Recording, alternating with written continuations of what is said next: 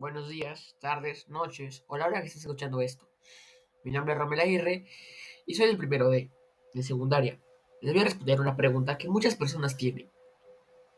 Yo les voy a responder, ¿las bacterias nos benefician o nos perjudican?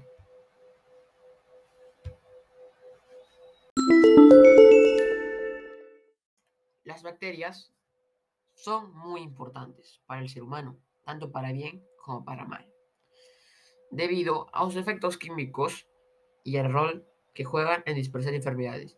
Pero aunque causen cosas malas en nuestro organismo, también nos benefician, ya que sin ellas no pudiéramos vivir.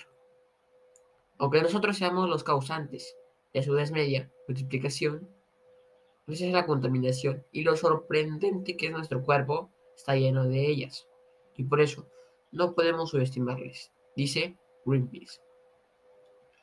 Las bacterias beneficiosas tienen un papel fundamental en la digestión.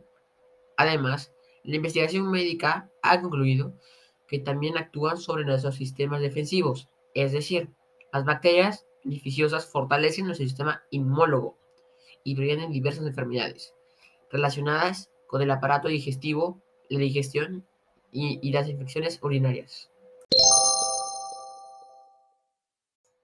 En conclusión, las bacterias nos benefician, es importante para el ser humano, pero pueden causar enfermedades.